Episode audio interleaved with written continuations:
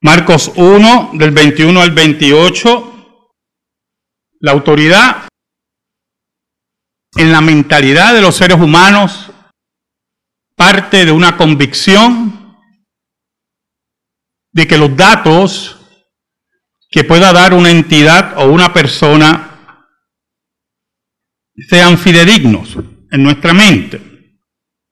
Cuando oímos a la Organización Mundial de la Salud en medio de esta pandemia, pues mucha gente le presta atención porque cree que en ellos hay una autoridad. Otros pues atacan la autoridad de la Organización Mundial de la Salud. Lo mismo ocurre con el CDC, creo que está en Atlanta. Y lo que diga el CDC, pues nosotros le prestamos atención porque concluimos que tiene la autoridad para decir lo que dice. Y así sucesivamente. Pero hay otro tipo de autoridad que se tiene que ganar. Se tiene que ganar con acciones. Se tiene que ganar con la vida. Se tiene que ganar con la coherencia de la enseñanza. Y aquí me quiero detener. La coherencia de una enseñanza regularmente debe responder a un documento. Si yo le digo que la Tierra da vuelta en su eje cada 24 horas, usted no lo observa, usted no lo siente. Usted lo acepta porque hay documentos científicos que así lo avalan. Y usted no lo duda, usted ve el cambio del día. Usted lo ve en usted, cada día está más viejo. Y aunque esté usted combata esa vejez en alguna forma, haciendo ejercicio o comiendo mejor, o todo lo que se han inventado esta generación que le tiene pánico a la muerte, usted se va a morir. Había un detalle con Jesús. Jesús era considerado inicialmente como cualquier otro maestro, alguien que llegaba a la sinagoga a enseñar. Pero ocurren dos fenómenos en las acciones de Jesús que hacían ver a la gente y a confiar en Él y en su autoridad. Oramos. Te damos gracias, Señor, porque en tu misericordia y los méritos de Cristo nos permites exponer tu palabra. Perdóname porque te he sido infiel, pero tú permaneces fiel. Escóndeme bajo la sombra de la cruz y que tu nombre, tu santo nombre, sea proclamado y adorado. En el nombre de Jesús. Amén. amén. Versículo 21 dice, y entraron en Capernaum y los días de reposo, entrando en la sinagoga, enseñaba. Capernaum era un pueblo costero muy importante de Nazaret poseía, dice un comentarista, una guarnición romana y un área principal donde recorría el comercio. Por lo tanto, como ciudad costera y pesquera, era muy importante. Jesús se mueve allá, se mueve con sus discípulos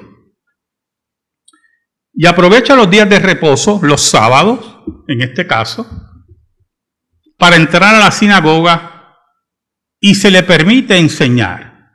Una costumbre en la sinagoga, que el varón que tuviera palabra y quiera enseñar, se le permitía.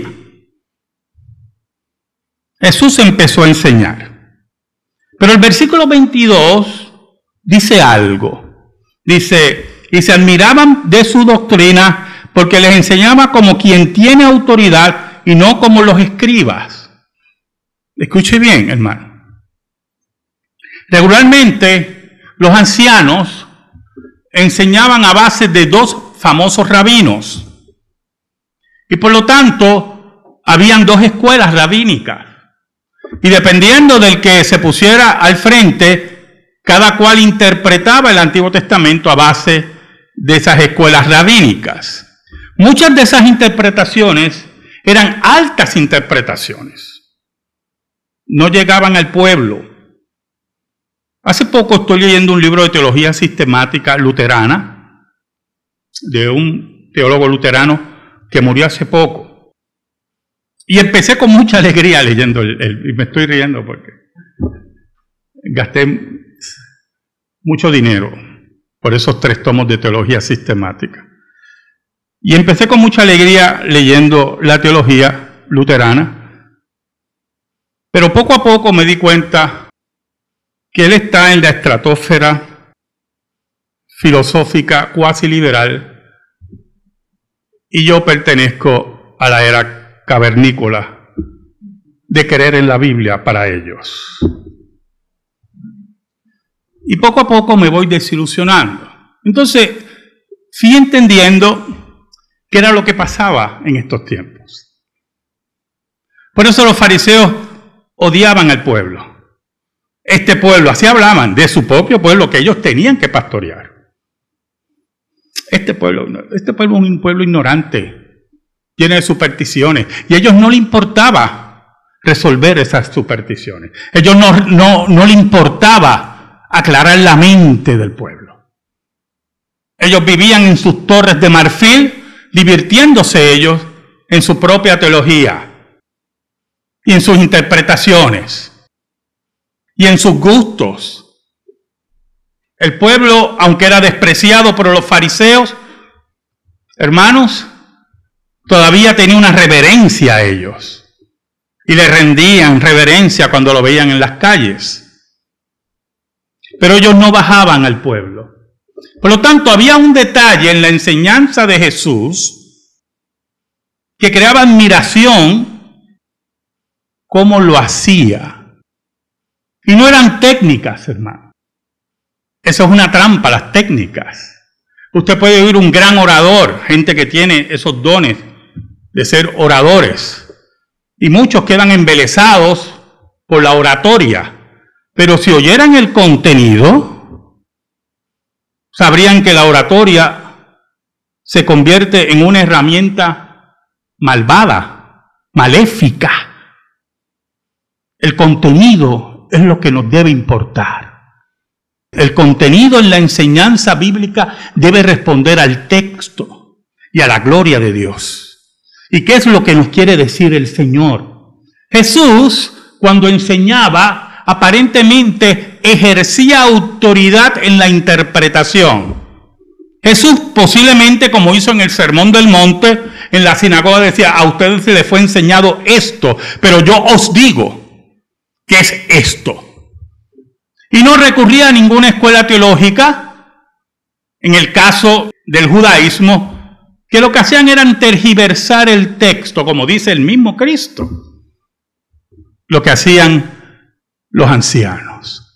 Por lo tanto, enseñaba con una autoridad que creaba admiración en las personas porque habían dos elementos. Dos elementos muy importantes. Uno, la firmeza. Esto es lo que dice el texto. Eso es lo que dice ahí.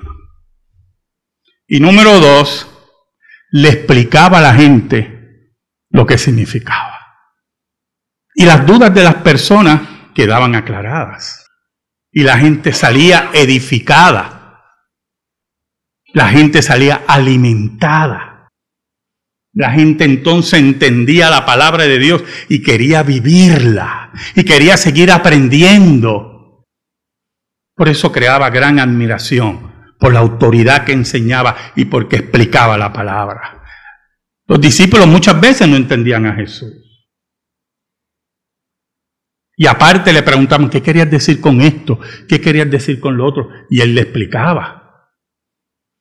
Los lugares religiosos que no enseñan la escritura y no explican la escritura, o obvian la escritura, son lugares de mentira, son lugares de maldad.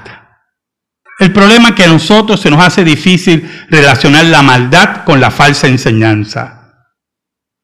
Pero personas muy hábiles saben lo que es falso y tienen otros intereses y por lo tanto ese interés está alimentado con la maldad. Jesús lo sabía. El versículo 23 nos mueve de la enseñanza autoritaria al mundo espiritual. Y usted dirá, pero pastor, la enseñanza autoritaria bíblica es el mundo espiritual. Oh, claro que sí. Es tocar el mundo espiritual. Otra cosa es abrir la puerta al mundo espiritual. En el versículo 23 dice, pero había en la sinagoga de ellos un hombre con espíritu inmundo que dio voces. Un hombre que está endemoniado, en posesión demoníaca. Y como le he estado enseñando a ustedes y voy a seguir enseñándole en Hebreos, el mundo espiritual que Jesús enfrenta y enfrentan los discípulos no es el mundo espiritual que nosotros enfrentamos hoy. El mundo espiritual de ese tiempo era el mundo de la posesión demoníaca, de la enseñanza basada en la escritura en Israel falsa, es el mundo espiritual que el reino de Dios irrumpe para destruir. Para destruir las obras del diablo, como dice la Biblia. Para destruir las enseñanzas del diablo. Para destruir la muerte. Y nosotros recibimos, nosotros los creyentes del siglo XXI, recibimos ahora esa enseñanza y ese mundo espiritual atado el cual se mueve ideológicamente contra la escritura. Inspirado por el infierno, pero derrotado. Lo interesante es como dice que dio voz, estaba gritando, es interrumpir a Jesús. Oiga, y me quiero detener ahí.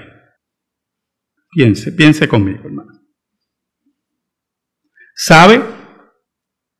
Los movimientos ideológicos enemigos de la iglesia hoy que se multiplican por el mundo son movimientos que dan voces como este hombre. Gritan y no quieren que se escuche la voz de Dios.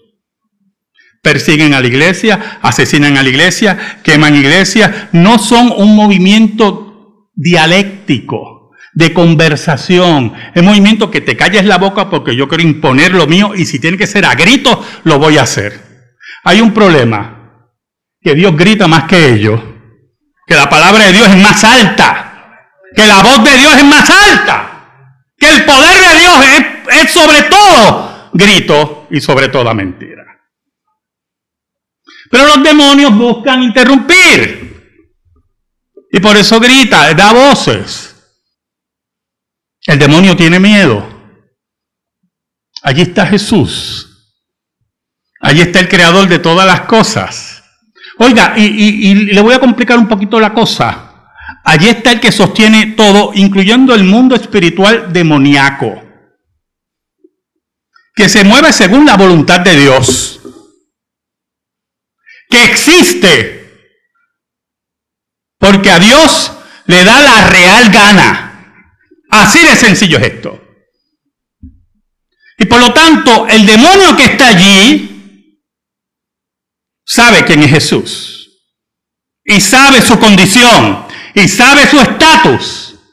Y por lo tanto busca la forma, escuche bien, con los gritos de confundir.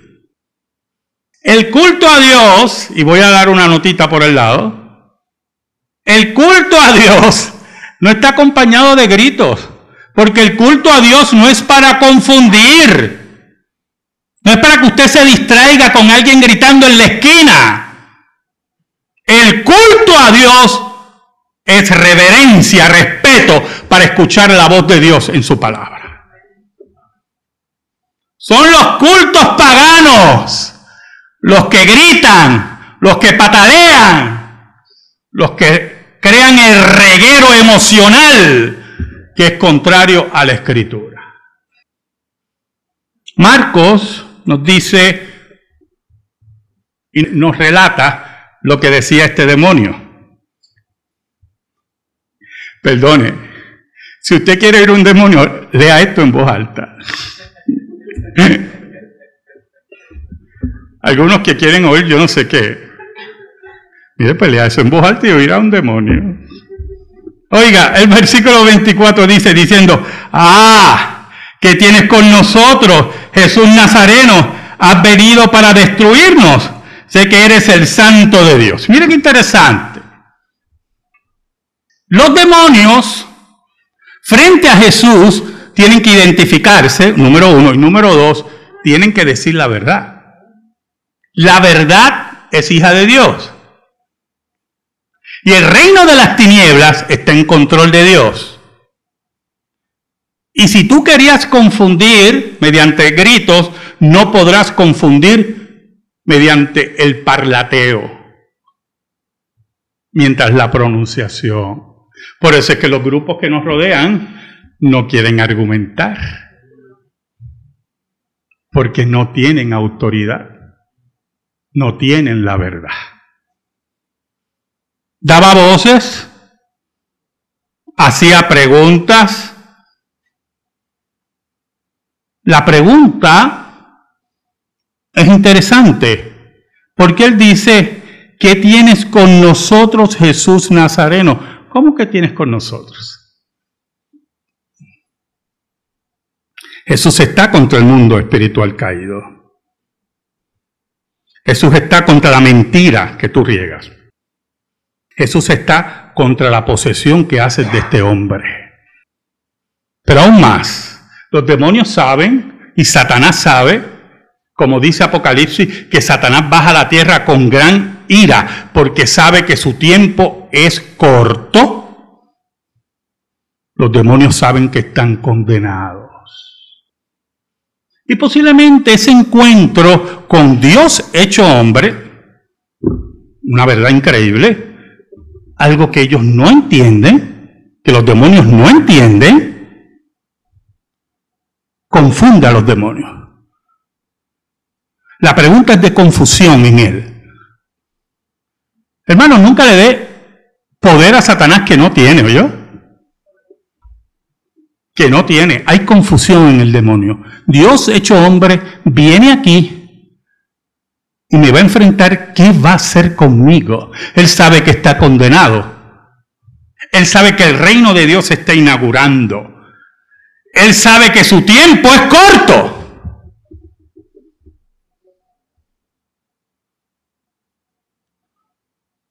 Por eso dice, ¿has venido para destruirnos? ¿Has venido para adelantar nuestra condenación? has venido para ejercer tu autoridad porque tú la tienes. Y entonces utiliza una táctica floja para, para tratar de atacar a Jesús. Sé quién eres, el santo de Dios. Y usted dirá, ¿por qué táctica? Mire el otro versículo. Pero Jesús le reprendió diciendo, cállate y sal de él. Porque Jesús lo manda a callar si lo que acaba de afirmar es correcto. Jesús lo manda a callar porque Jesús no quiere que lo relacionen a él con pronunciamiento de demonios, aunque sea verdad.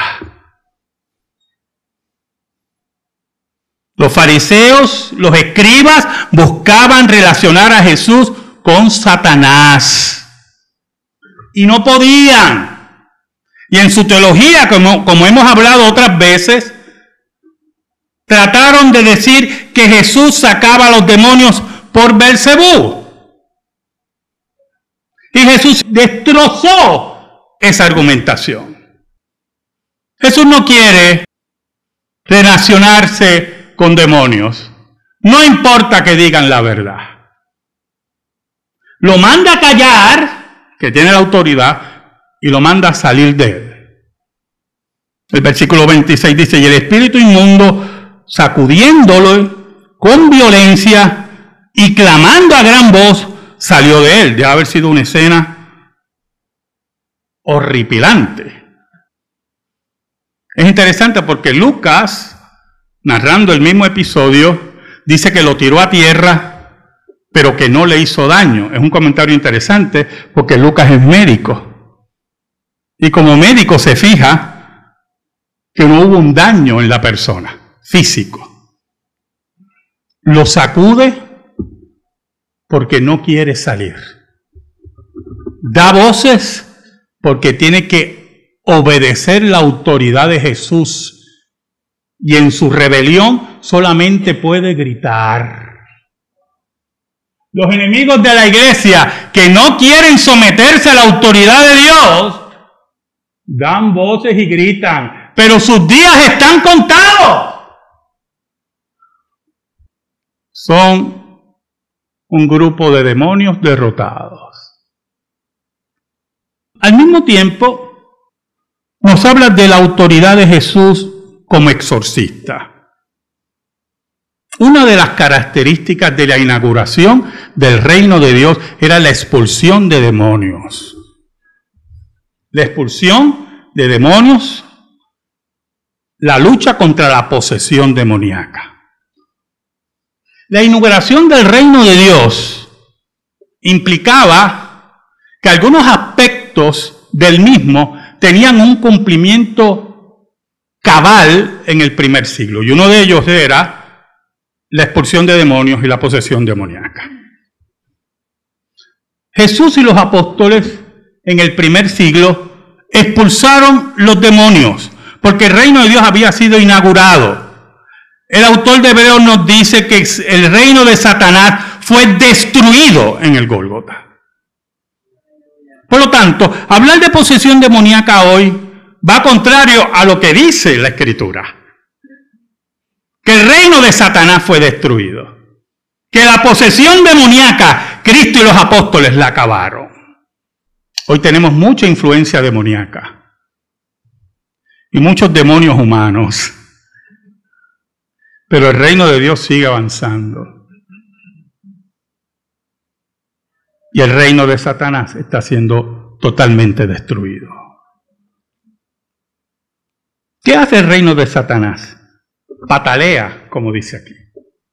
¿Qué hace el reino de Satanás hoy? Grita, como dice aquí.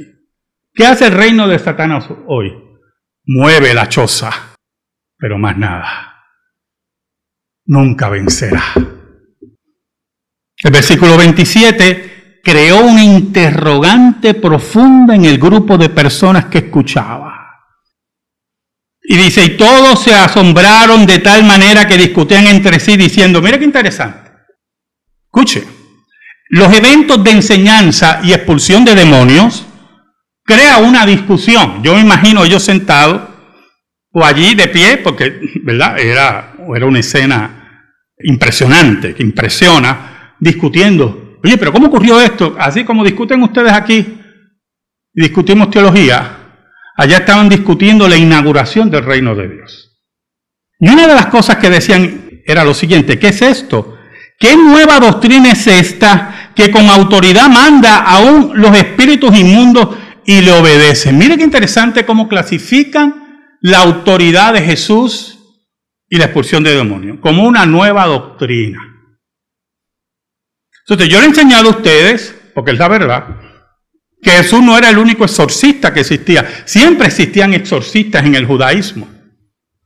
Pero era todo mediante un grupo de, de obras y diferentes declaraciones, métodos litúrgicos para tratar de sacar a los demonios. Jesús no estaba con eso. Por eso Hollywood no debe ser escuchado. Eso de estar dos horas sacando demonios y demonios repartiendo gasnatá, tirando puertas, tirando, eso es mentira. Eso es para impresionar a la gente, los que creen y a nosotros que nos divierte y me da tanta gracia. Esa no es la autoridad que tiene Jesús. Por eso le llamaban nueva doctrina. Porque ahí lo dice. ¿Qué nueva doctrina es esta? Que con autoridad, ¿se acuerda que hablamos de la autoridad? Jesús se ganó la autoridad en su enseñanza y en su obra. Ellos reconocieron que en Jesús había autoridad. ¿Qué autoridad es esta? Que manda a los espíritus inmundos y le obedece. Y hay otro detalle aquí. Los exorcistas que existían le decían a los demonios, sal, sal. Oiga, y tardaban, y lo, más seguro la persona endemoniada o el mismo demonio decía, déme tranquilizar a este para que no sigan perdiendo, hacerme perder el tiempo. Y estaban dos horas y tres horas tratando de sacar posiblemente a, a un demonio menor. Pero en Jesús no ocurría eso. Jesús daba la autoridad, decía, sal. Por eso decían ellos, manda aún a los espíritus inmundos y le obedece. No había fórmula, no había ritos, que es la palabra que estaba buscando ahorita. Era la autoridad de Jesús. Esa autoridad, hermano, viene del cielo, porque Jesús era Dios hombre. Viene de la autoridad de que Dios creó todas las cosas y las mantiene y las sostiene. Viene de la autoridad que Dios prometió, que el reino de Dios sería inaugurado y Satanás iba a ser aplastado bajo los pies de Cristo. Esa autoridad de Jesús es la que nosotros tenemos que proclamar. Decirle al mundo que Jesús está vivo. Que las puertas del infierno nunca prevalecerán contra la iglesia y que ocurra lo que dice el versículo 28. Y muy pronto se difundió su fama por toda la provincia alrededor de Galilea. Que solamente se oiga el nombre de Jesús. Que solamente se oiga su gloria. Que solamente se oiga, hermano, su autoridad. Amén. Gracias te damos, Señor. Y te pedimos, Señor, en el nombre de Jesús, que tu palabra, tu santa palabra, sea depositada en nuestro corazón. Por Cristo Jesús. Amén. Estamos en silencio, hermano.